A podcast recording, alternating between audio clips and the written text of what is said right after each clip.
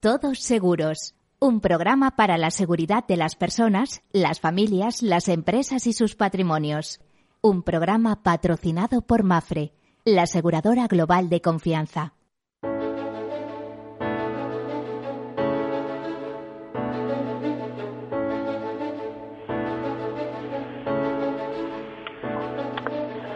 Hola, buenas tardes, bienvenidos, bienvenidos a este nuevo programa, este día 22, inaugurando otoño, inauguramos estación, también inauguramos otras cosas.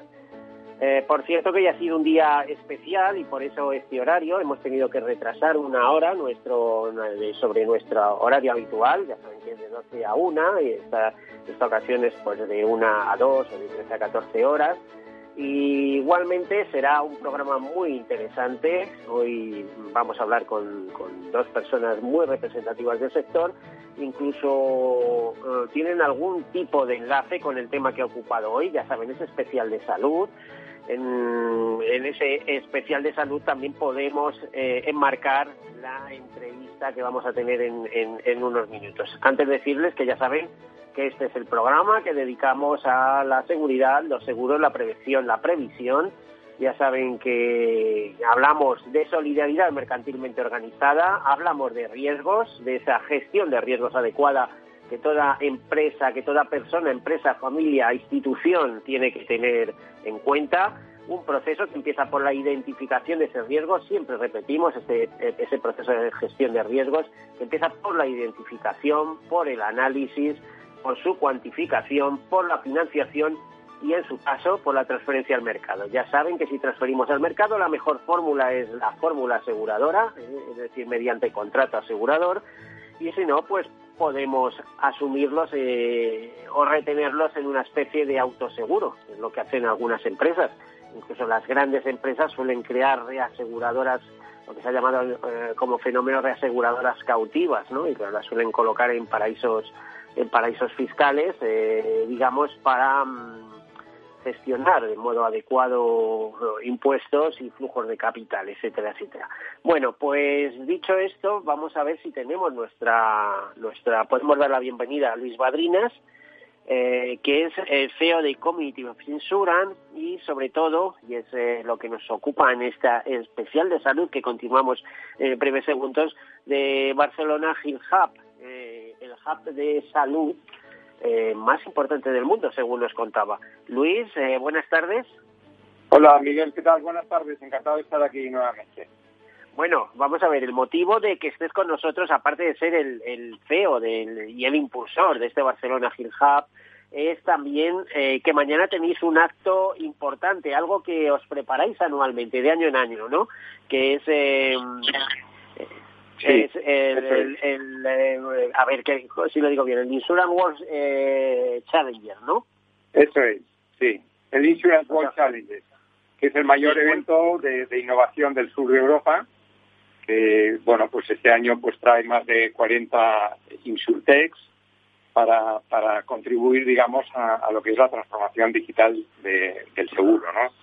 Estamos realmente atrayendo mucha innovación y esto pues es un, un lugar de encuentro donde todos los profesionales del seguro pues pueden eh, pueden ver todas las novedades que, que vienen, ¿no?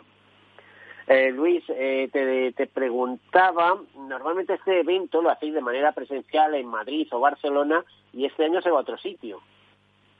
Bueno, o sea, el evento este año lo hemos hecho hybrid, híbrido o, o blended, ¿no?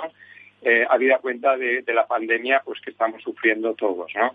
Entonces, mañana eh, se, producen dos eventos. Uno totalmente eh, virtual, eh, digital, donde cada uno desde su casa podrá seguir las presentaciones de, en concreto, más de 30 startups en el evento virtual, con, con cuatro o cinco paneles, con speaker corners, bueno, con un montón de, de, ambientación eh, hacia, digamos, la innovación el seguro, esto por una parte, y por otra parte, en Bilbao, de 9 a 2 en el Palacio de Euskalduna, producimos otro evento con dos paneles, uno sobre la transformación digital del seguro y otro sobre el Silver Economy.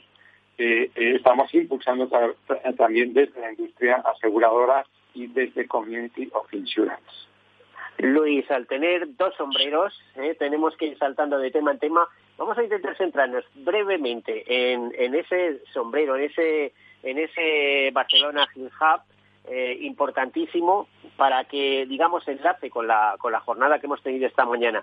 Por cierto, un, un hub donde he visto que tenéis empresas tecnológicas, aseguradoras, firmas farmacéuticas, hospitales, en fin, algo que mm, simplemente meterte en la, en la página de internet y ves que, va adquiriendo fuerza, pero vamos, fuerza de verdad. ¿no? Sí, efectivamente. El Barcelona Health Hub lo fundamos hace prácticamente dos años, todavía no se han cumplido los dos años, se cumplirán el mes que viene, y es un ecosistema para la transformación digital de la salud en el que enlazamos startups, enlazamos corporaciones, aseguradoras, farmacéuticas, etcétera, hospitales, universidades e inversores. A la fecha de hoy, pues tenemos más de 200 instituciones, tenemos grandísimos hospitales, eh, tenemos cinco continentes eh, conectados y tenemos una actividad realmente frenética. Físicamente el hub está en Barcelona, en el recinto de San Pau, que es un recinto arquitectónico modernista, el más grande del mundo, como sabes, con, eh, declarado en el 97 Patrimonio de la Humanidad. Es un sitio espectacularmente bonito y está junto al Hospital de San Pau, que es uno de los grandes hospitales aquí de Barcelona, con ámbito también mundial, ¿no? Y bueno, y, ahí vamos avanzando. Te iba a decir que em, tú eres un hombre del seguro de toda la vida, de, bueno, de muchísimos años, un profesional directivo de seguros que en un momento determinado emprendes. ¿Hasta qué punto te ha influenciado en ese emprendimiento el lanzamiento de este de este hub eh, de, temas de salud? Bueno, totalmente. Yo cuando mi, última posición, como sabes, como CEO de, de Zurich, eh, de todo el negocio de vida, cuando salí, pues ya me junté con Carlos para, para, para impulsar Community para mí es Carlos, Para mí es Carlos Biurrun y explícanos un poco otro directivo del sector asegurador. Exacto, Carlos Biurrun, que provenía de AXA, pero ya lleva unos años fuera del sector, había em, emprendido varios proyectos, entre ellos pues eh, lanzó pues Community Insurance. Yo me, me lancé, me, me uní a él en el año en el 2013-2014, pues para impulsar a través de Community Insurance todo lo que es innovación para la industria aseguradora. Y así empezamos pues a recorrer el mundo, a, conocer eh, innovación a través de startups, a través de Insultex, hay de eventos y también en el trabajo con las aseguradoras para realmente ayudarles a, adaptarse a la, a la, era actual, a la era digital, pues hemos eh, invertido mucho tiempo y hemos y, hemos realmente pues profundizado en el conocimiento de, la innovación, tanto en, temas de underwriting, de, de, claims, o sea, de, de siniestros, como de Sí, de suscripciones, etcétera, sí, sí. Eh, bueno, es que los dos seréis altos ejecutivos acostumbrados efectivamente a ver mundo, a viajar, a relacionaros en, buenos niveles. Sí, lo teníais todo, pero me consta que vuestro origen es asegurador. Es decir, desde el seguro luego se pueden hacer muchas proyecciones y al contrario, eh, todo tipo de sectores, eh, cuando, sobre todo cuando vienen momentos difíciles, se empiezan, centran su, su mirada en el seguro, ¿no? Lo que puede dar de sí. Sí, el sector asegurador yo diría que bueno, yo he estado 30, más de 30 años en el sector asegurador. Para mí es uno de los sectores mejores. Eh, es un sector muy, muy bien gestionado. Es un sector que cuida muy bien, eh, cuyo objetivo es la mejora de la vida de las personas. Es un sector que, por lo tanto, eh, cuida y vigila mucho a la sociedad. De hecho, hemos tenido un ejemplo ahora con la pandemia. Realmente, con esta recaudación de fondos y la constitución de un, de un seguro para la cobertura de los sanitarios, esto ha sido muy loable, pero independientemente muchas de las compañías han hecho muchísimas cosas por los autónomos, por sus redes, por sus asegurados. Es decir, es un sector realmente pues que, merece un, respeto, ¿no? Bueno, tanto es así que yo te diría, has dicho, ¿no? Gente buena, la del seguro, gente buena que hace cosas buenas por la gente. Algo así. Absolutamente. Bueno, la verdad, ah. es verdad también. Tiene gente muy buena en, todas las compañías, la dirección de las compañías y todos los, empleados de, la, mayoría de ellas, ¿no? Eh, de los, por lo menos de los que yo conozco. Realmente, pues eh, yo me, me quito el sombrero con todo lo que se está haciendo y cómo el sector asegurador está dando respuesta a situaciones pues difíciles como las que estamos viviendo en estos momentos. Bueno, Luis, pues eh, superamos y nos vamos eh, a, digamos, al, acto eh, dual que tenéis mañana en Bilbao y en virtual. ¿Cuántos inscritos en estos momentos? Bueno, en estos momentos hay 27 países, o sea, representantes de 27 países.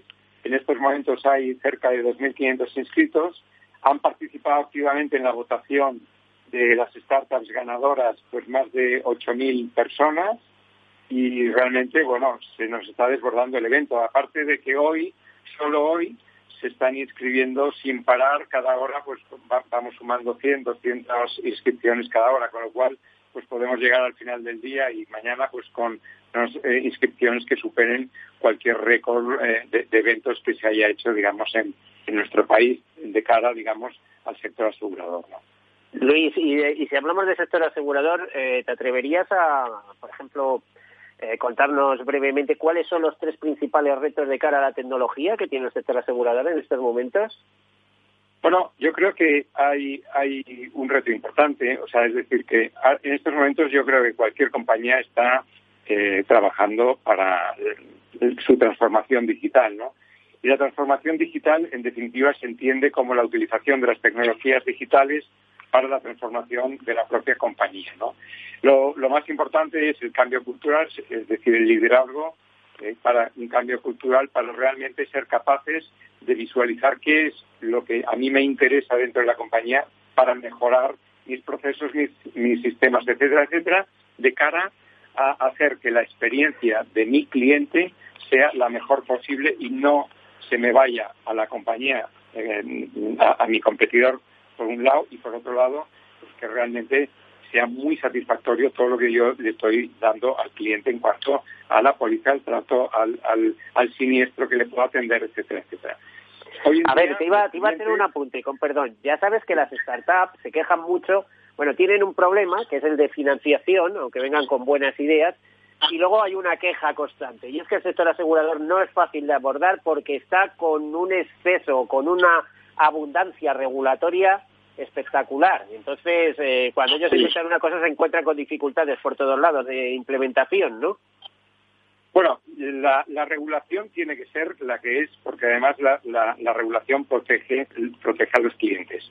Pero en una, en una corporación aseguradora, si realmente no hay un cambio cultural que obedezca a que los, los profesionales de esa compañía accedan a la innovación, va a ser muy difícil hacerlo. Esto es el primer punto. Punto dos, tiene que dirigir la, esa transformación, esa aproximación a la, a la startup, a la Insultech, aquella persona que tenga la necesidad del cambio, es decir, que sea el responsable de la compañía en hacer aquello, porque si no, las responsabilidades acaban diluyendo. Y luego hay un aspecto importante, y es que, sin desmerecer nada a los, a los governance, a las, a las gobernanzas de las grandes corporaciones y sin eliminar aquello que es esencial, sí, sí que es verdad que habría que simplificar cosas, porque si no, muchas veces los tiempos de espera de una compañía frente a una startup pues la, la hacen agonizar en muchas ocasiones. Bueno, pues vamos a dejarlo aquí. Eh, te ruego que hagas un último llamamiento para mañana, para todo el que quiera estar que llegue de tarde sobre ese eh, gran evento, esa gran convocatoria de innovación aseguradora, un año más, afortunadamente, y a pesar de las circunstancias, y, despedirnos, Luis. Eh, a ver, adelante. Pues, pues, un millón de gracias. Os esperamos a todos los que queráis pues incorporaros al evento insurancechallenge.com, os podéis incorporar ahí en modo virtual y el que esté por Bilbao y le apetezca venirse al, Palacio de Iskalduna, bienvenido sea, veréis muchísima innovación. Bueno, pues muchísimas gracias, Luis Madrinas, eh, CEO de Community of Insurance y de Barcelona Hip Hub. Y hasta la próxima. Muchas gracias. Buen, buen día. Muchas gracias y un abrazo muy fuerte. Gracias. Ahora cambiamos de tercio y vamos a un tema no mucho, no menos interesante, al contrario, muy interesante y a veces muy desconocido. No tienen demasiada presencia en medios de comunicación y ahí hacen una labor espectacular. Me refiero a las mutualidades, me refiero a, ese capítulo importantísimo dentro de la economía social de nuestro país eh, y, de, mutualidades que incluso llegan a ocupar una, una, una vicepresidencia de, en CEPES, en la Confederación Española de Empresas de Economía Social, y que mueven activos, cantidades muy importantes. Hablamos con su presidente, don Enrique Sanz Fernández Lomana. Eh, Enrique, buenas tardes. Enrique. Hola, buenas tardes. Eh, no te escucho muy bien. No sé si hay algún problema de conexión. ¿Eres, Miguel? Sí, sí, soy Miguel. Ah, y estamos en Miguel.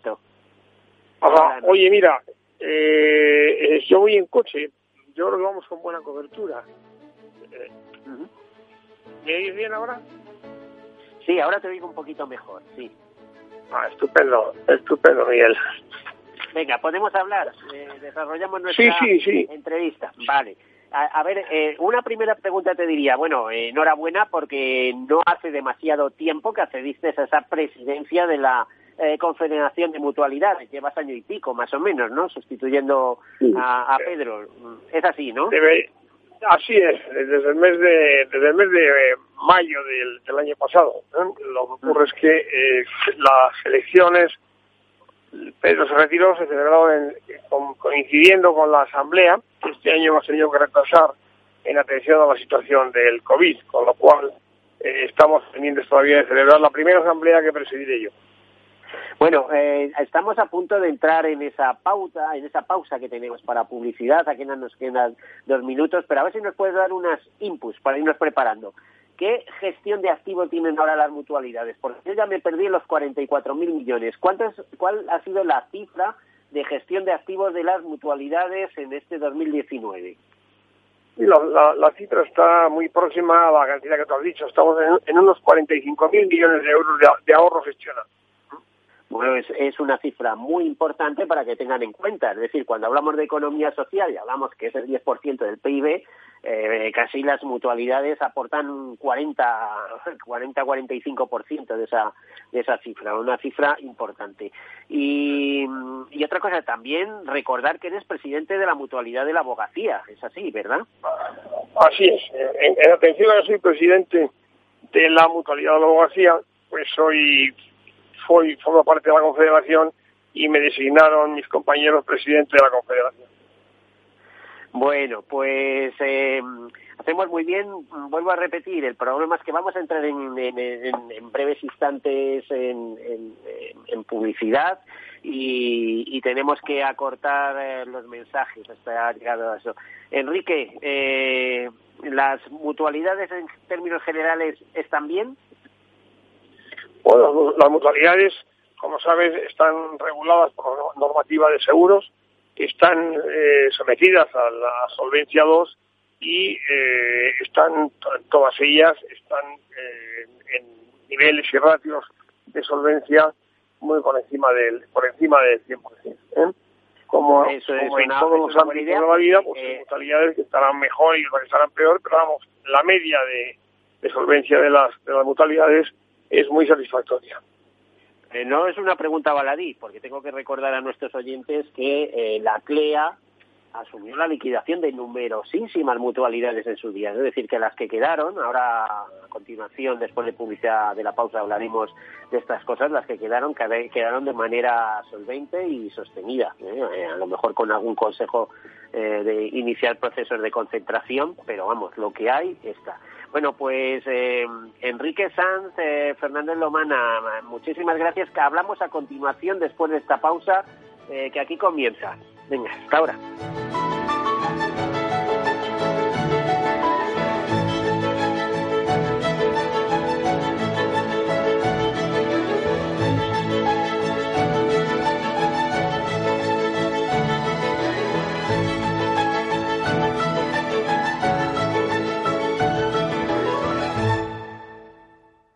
Imagina un seguro de salud que te ofrece todas las especialidades con los mejores centros y profesionales.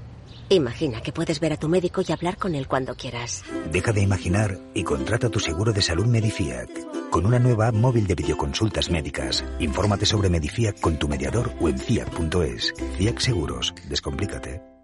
Picos de Europa, 10 de la noche, población más cercana a 30 kilómetros y tu coche no arranca. Este verano tu coche no puede fallar y tu seguro aún menos. Por eso con Mafre tu seguro de coche tiene asistencia 24 horas incluso en días no aptas. Ahora hasta un 50% de descuento y muchas ventajas más. Consulta condiciones en mafre.es. Mafre mi jubilación, el fondo para el máster de mis hijos, la hipoteca de la casa, vender o no vender el apartamento de la sierra, las acciones, el máster, la jubilación, el apartamento, las acciones, la jubilación, el máster, la hipoteca. Cariño, ¿estás bien?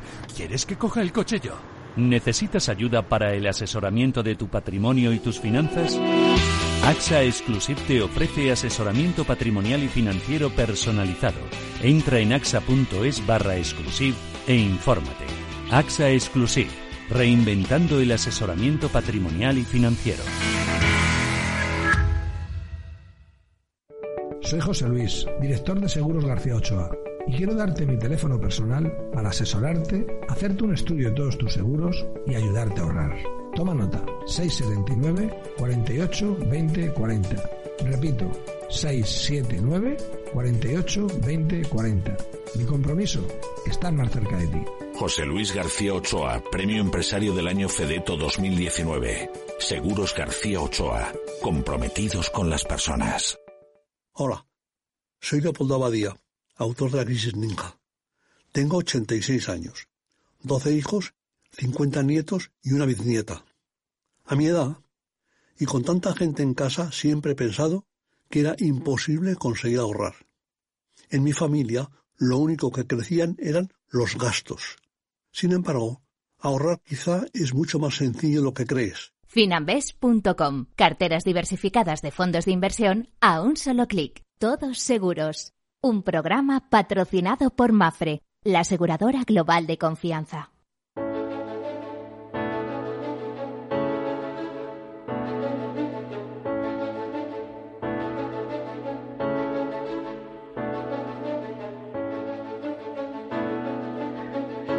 Bueno, pues aquí continuamos en este Todos Seguros especial, el primer día de otoño, con Enrique, estamos hablando con Enrique Sanz Fernández de Lomana, que es el presidente de la Mutualidad de Abogacía y también desde mayo pasado, como nos comentaba, presidente de la Confederación de Mutualidades.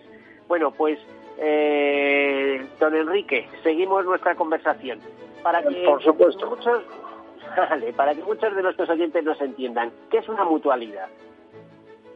Bueno, pues una, una mutualidad es una entidad que se dedica mm, fundamentalmente las que la, mutualidad de la abogacía, por ejemplo, o la, gran parte de las mutualidades se dedican a la previsión social, es decir, a, garantizar a sus mutualistas, al momento de la jubilación, garantizarles un complemento en sus ingresos mediante las aportaciones que estos han ido haciendo a lo largo de su vida activa. De esta manera eh, se consigue o se pretende conseguir que cuando eh, una persona, un trabajador, llega a la edad de jubilación, cuente eh, no solo con los ingresos de la, pensión pública o de la pensión de la mutualidad, que es alternativa a la pública, sino también con una eh, compensación complementaria del ahorro que ha ido y que por tanto le permita tener una vida semejante en términos de economía, semejante a la que ha tenido durante el tiempo en que estuvo como trabajador activo. Las mutualidades. Hay, que matizar que tiene una gestión profesional, aunque la titularidad, la propiedad, corresponde a sus mutualistas, a cada uno de ellos, ¿no? Sí, las, mutualidades son entidades sin ánimo de lucro que eh, están gobernadas por los propios mutualistas, son sociedades personalistas, es decir, la base de las mutualidades son las personas y no el capital y por supuesto la gestión la gestión de, estas eh, compañías está llevada a cabo por profesionales que garantizan una gestión ordenada, diligente y por tanto orientada a la, a la mejor renta, a la mayor rentabilidad posible. Eh, ¿Cuántas mutualidades tenemos en España? Pues en, España en este más momento... O menos, no tiene por qué ser un número exacto, pero más o menos. Bueno, en, torno, en torno de 200, de 200 mutualidades. ¿eh? En torno de 200 mutualidades. ¿eh? Bien, es verdad que no todas, son de, no todas son de previsión social. ¿eh?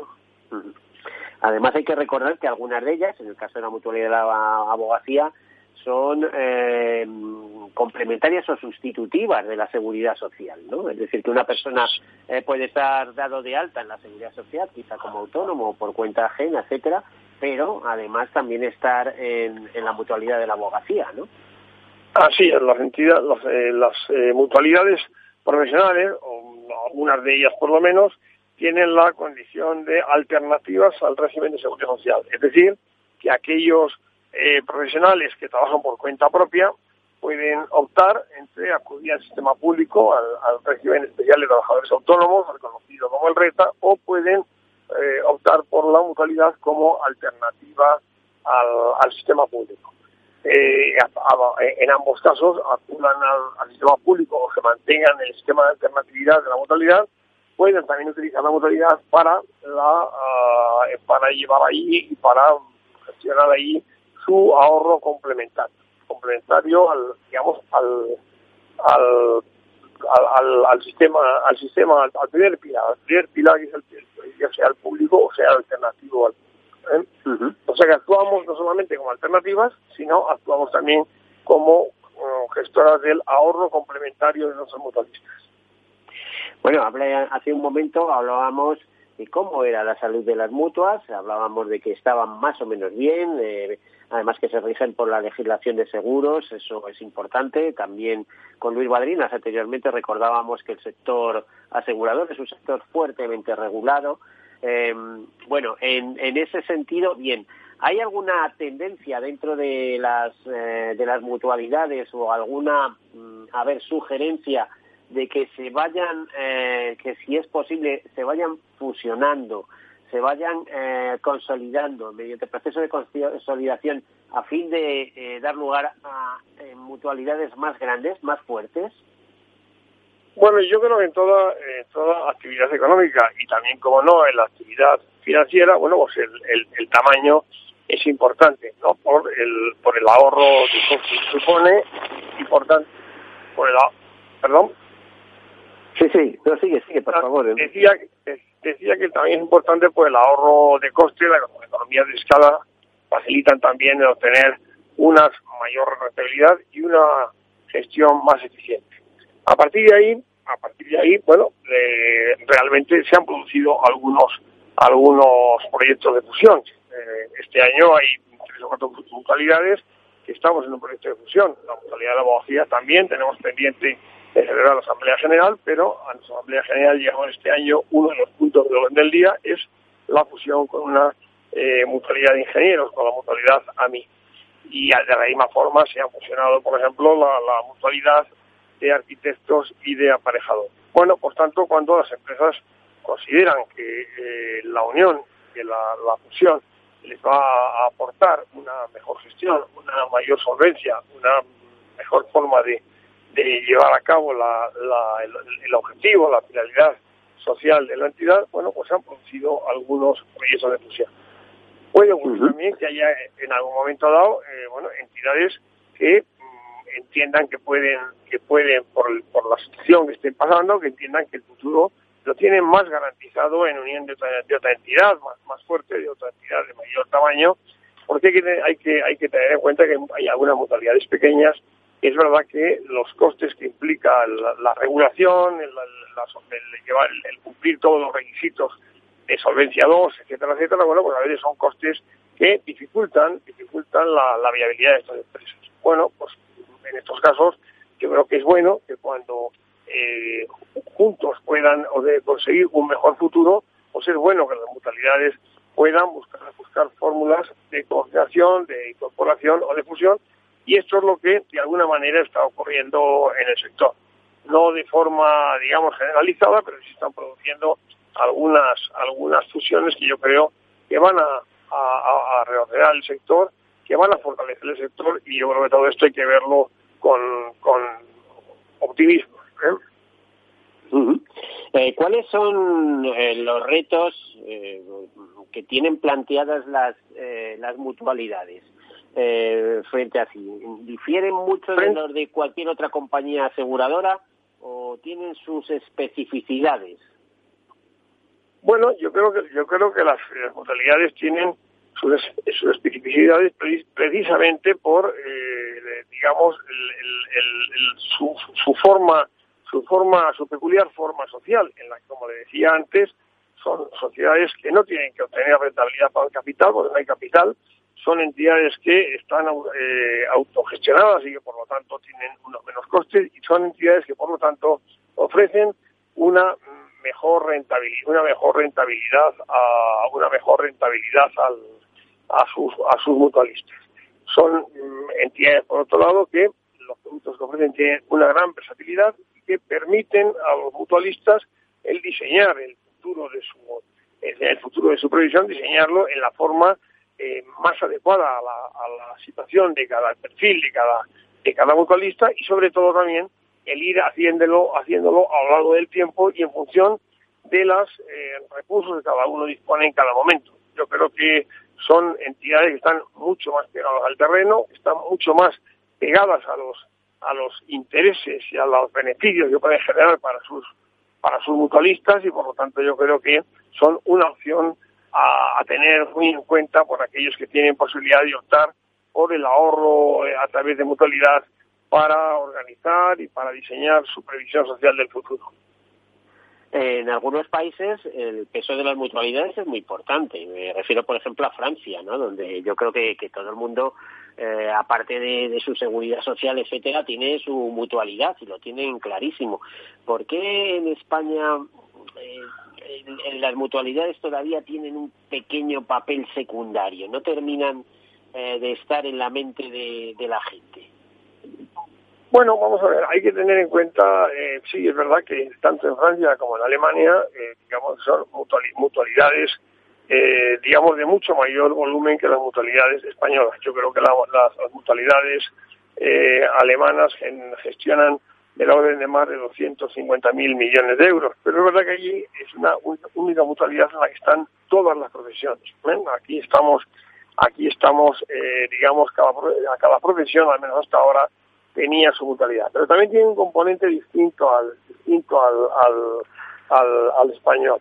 En España son mutualidades absolutamente privadas, ¿no? Eh, que, que, como decía, son formadas por, por los, los, mutualistas, por las personas que pertenecen a la mutualidad como mutualistas y que no tienen un componente público, mientras que en Francia y en Alemania los dineros que gestionan son dineros públicos. ¿eh? Concretamente, en Francia, que lo mencionaba, que lo mencionaba usted, bueno, pues ahora con la modificación del sistema de pensiones que quería hacer el, presidente Macron, bueno, pues estas entidades eh, han pasado un momento de crisis, de momento no se ha llegado a resolver definitivamente la, reforma del sistema de pensiones en Francia, pero ha habido un momento en que la propuesta que había era que los dineros que estaban gestionando las mutualidades irían a, la, a gestionarlo por la Caja Única de la Seguridad Social Francesa y han estado un, en un punto en que un punto de mucha debilidad y que podían incluso temer por su desaparición. En España, como digo, somos, somos más pequeñas, quizá a lo mejor el, el, el, futuro el futuro nos marque que si es, es conveniente el, hacer de mayor tamaño, pues a lo mejor tenemos de poner el acento no tanto en la, en la mutualidad de cada profesión, sino en, la, en mutualidades profesionales, en crear una, una gran mutualidad profesional. Habrá que estar eh, al tanto de cómo se produce las circunstancias, de cómo evoluciona, de cómo evoluciona la economía y cómo evoluciona el sistema de pensiones y yo creo que en eso deberemos de estar preparados para en cada momento tomar la decisión más eh, beneficiosa y más eficiente para la gestión del ahorro de los mutualistas. Pero vamos, creo que lo importante es eso, conseguir conseguir eh, una gestión del ahorro que ofrezca a los mutualistas una la mejor rentabilidad posible, máxime, en momentos como seguimos ahora, en que el, tal como están los mercados y los tipos de interés tan bajos, pues la verdad es que cada vez cuesta más conseguir eh, ciertas rentabilidades por encima de la media del mercado.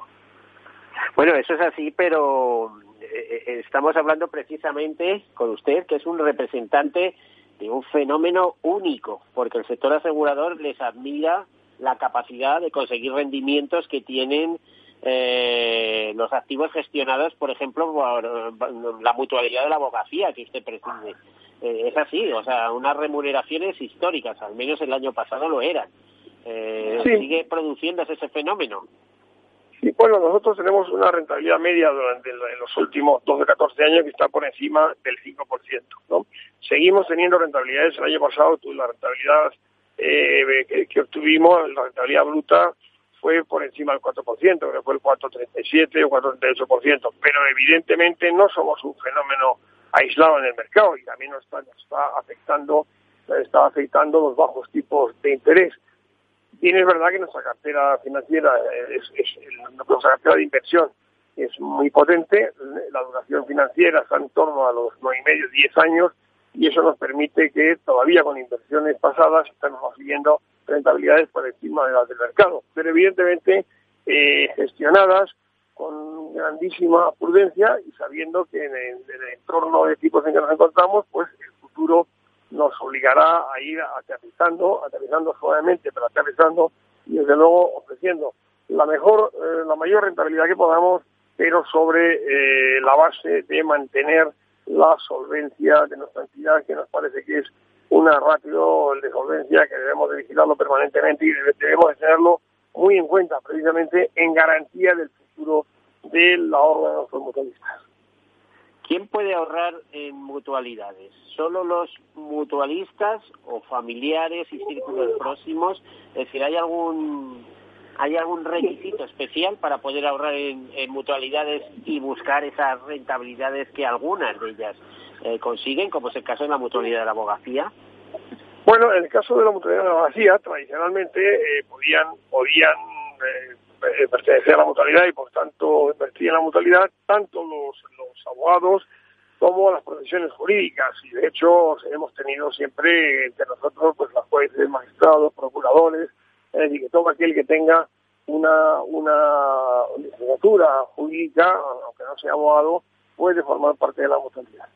Eh, más adelante lo que posibilitamos fue la incorporación de los, de los familiares, es decir, que los familiares directos también pueden ser mutualistas e incluso los empleados de los despachos también pueden, tener la condición de mutualistas. Con lo cual, digamos que aunque su base social principal es la, de, la del ejercicio de la abogacía, pero tenemos luego bueno pues eh, serie de mutualistas de, de, otras categorías que están próximos a nosotros, ya sea por la vía del vínculo del vínculo profesional o del vínculo familiar o del propio vínculo laboral con nuestros trabajadores.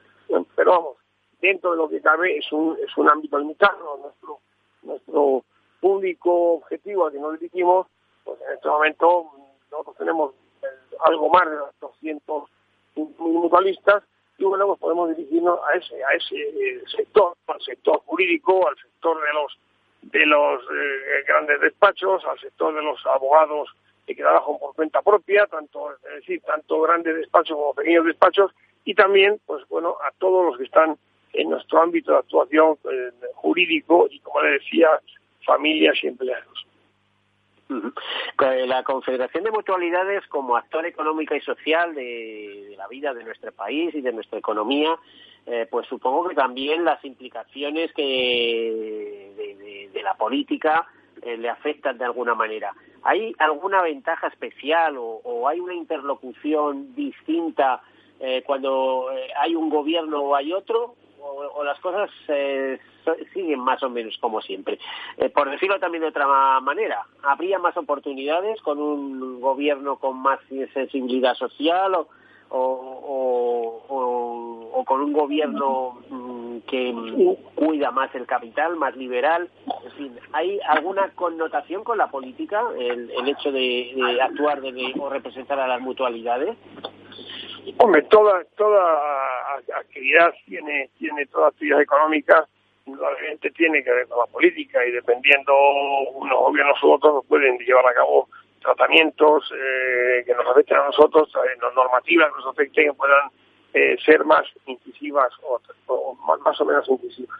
Nosotros los interlocutores, en, el gobierno, en el Ministerio de Economía, es concretamente la Dirección de General, General de Seguros, fondos de pensiones, que es nuestro supervisor, que es el organismo regulador, y la verdad es que tengo que decir que con unos u otros gobiernos la interlocución ha sido siempre próxima, leal y hemos sido siempre escuchados cuando hemos querido, cuando hemos querido hablar. Cuestión distinta ya es bueno, propuestas que se puedan hacer, propuestas que se puedan hacer desde la Confederación, por ejemplo, bueno, pues del, del, del, del de orden de orden fiscal. La verdad es que en, una gran, una antigua reivindicación de, de, de menos, pero también de otras entidades que están también, su actividad en la, la, previsión social, es que el, tratamiento fiscal del ahorro creemos que está, está penalizado. Es verdad que es verdad que a lo largo de las aportaciones,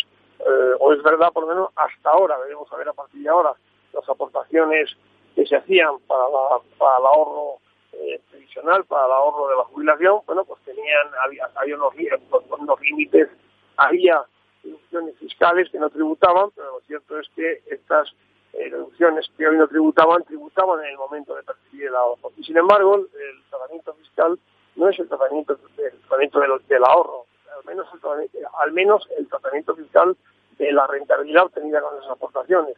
No es el tratamiento fiscal del ahorro, que es mucho más beneficioso, sino el tratamiento, el tratamiento de rentas del trabajo. Pues bien, hay una antigua reivindicación, pero que no ha sido atendida ni por gobierno de un signo ni de otro, ¿no? Y creemos que es una reivindicación que tiene eh, mucho soporte técnico y desde luego mucho soporte de, justicia, ¿no? Y es que, usted, la, parte de lo que se ahorra y que se incrementa con la rentabilidad que se obtiene, parece que esa parte, cuando menos, debiera ser, eh, debiera ser eh, sometida a tributación como las rentas del ahorro, que tiene una tributación de la orden del 19-20%, y no como rentas del trabajo, que tiene una tributación puede estar por encima del 45%. ¿no?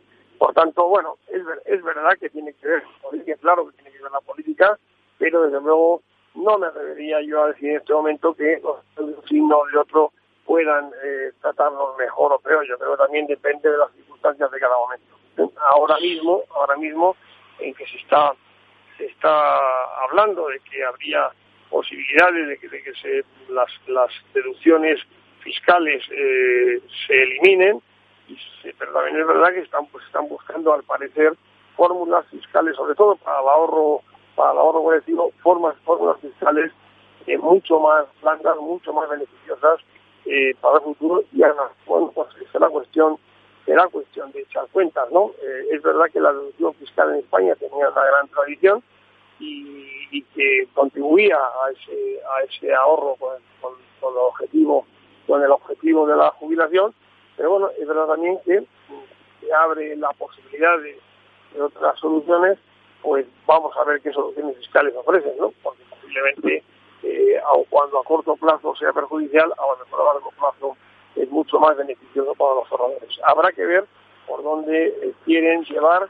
las medidas sustitutivas de estas reducciones fiscales que, eh, por lo que se viene escuchando, por los mensajes que se han lanzado, tanto desde la AIDF en el primer momento como consecuencia del informe que hicieron, como posteriormente desde el Ministerio de, Seguridad Social o desde el propio Pacto de Estado, parece que eh, las reducciones fiscales están muy en cuestión, pero también que las medidas que van a adoptar de modificación del tratamiento fiscal de la pues también eh, puede eh, puede ser a lo mejor incluso más beneficioso. Habrá que seguirlo muy de cerca y habrá que seguir que de verdad se, se lleve a cabo una tributación, un sistema fiscal que sea eh, por lo menos justo y que contribuya a contribuya a incentivar el ahorro para la jubilación que tan importante es para todos. Pues si no hay ventajas fiscales, me parece a mí que difícil, por mucha necesidad que, que haya. ¿eh? O sea, es decir, si, no hay beneficios fiscales, complicado. ¿eh? La gente no, no se va a hipotecar ahí años tras años. Mm, eso, más el peligro que supone que ese ahorro, ¿eh? que en principio está destinado para la jubilación, pueda terminar eh, por unas necesidades del Estado, etcétera, en, en otros cometidos, como y hay ejemplos, ¿eh? los hemos visto en América Latina. Eh, hablando de, otro tema, yo recuerdo que su antecesor, Pedro Muñoz, eh, en muchas ocasiones me comentaba que lo ideal es que hubiera una ley de mutualidades. ¿eh? Eh, quería saber si desde el punto de vista legislativo ustedes están satisfechos o siguen reclamando una ley de mutualidades, un reglamento, etcétera, o sea, si, si digamos legislativamente eh, el funcionamiento de las mutualidades es el correcto o les ayudaría algún, algún tipo de iniciativa en este sentido.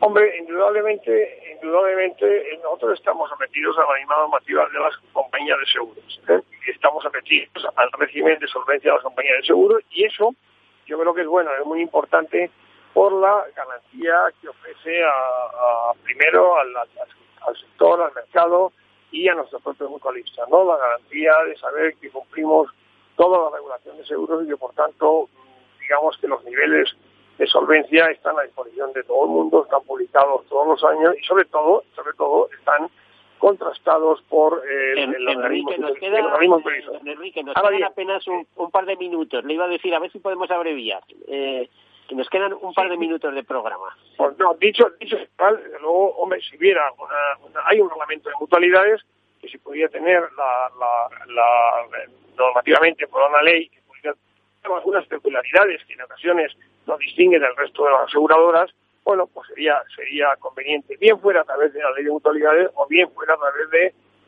de, incorporar esas medidas a, a, otro tipo de normas que ya existen. Pero sí, efectivamente, hay algunas, hay algunas eh, precisiones y peculiaridades a las mutualidades que deberían ser objeto de tratamiento diferenciado.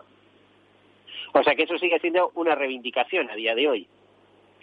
Bueno, nosotros tenemos muchas, tenemos muchas reivindicaciones, ¿eh? pero muchas reivindicaciones, algunas las hemos, las hemos conseguido y otras estamos en, en vía de conseguirlas. De luego, claro, claro, nunca se puede, nunca se puede, se puede estar tranquilo, siempre hay que estar intentando mejorar y hay que mejorar a través de solicitar al bueno, a ver si podemos hacerlas o trasladarlas a través de este programa y de esta emisora de radio. Lo que veo es que se nos va el tiempo, eh, vamos a tener que despedirnos y sí decirle que esperamos contar con usted en otra ocasión para seguir ampliando estos temas. Eh, desde todos seguros queremos que eh, el mundo de las eh, mutualidades sea conocido también y digamos también admirado, porque lleva muchos años de historia, es, es, esencia del seguro. Eh, ¿Alguna cosa que anotar de medio minuto? Sí, no, no pues referirme a esto, eh, yo creo que las, las modalidades efectivamente tienen tradición, pero tienen plena vigencia en la actualidad y en el ámbito de la, de la previsión social constituyen un instrumento idóneo por las posibilidades que ofrecen y por la eficiencia en, la, en la obtención del ahorro gestional, fundamentalmente por los bajos costes para los ahorradores. Pero yo, precisamente por eso yo creo que hay que potenciar las mutualidades, que en España es cierto que no son, no son muy, no son muy conocidas y posiblemente ahí tengamos todavía, tengamos eh, un gran reto que es el de ser capaces de, de, contar, ¿no? La, la, pues en eso, Don Enrique San Fernández Lomana, nos tenemos que despedir. Muchísimas gracias. Eh, le decimos adiós al presidente de la Mutualidad de Abogacía y de la eh, Confederación de Mutualidades. Hasta la próxima. Muchas gracias por atendernos. A todos. todos seguros. Un programa patrocinado por Mafre, la aseguradora global de confianza.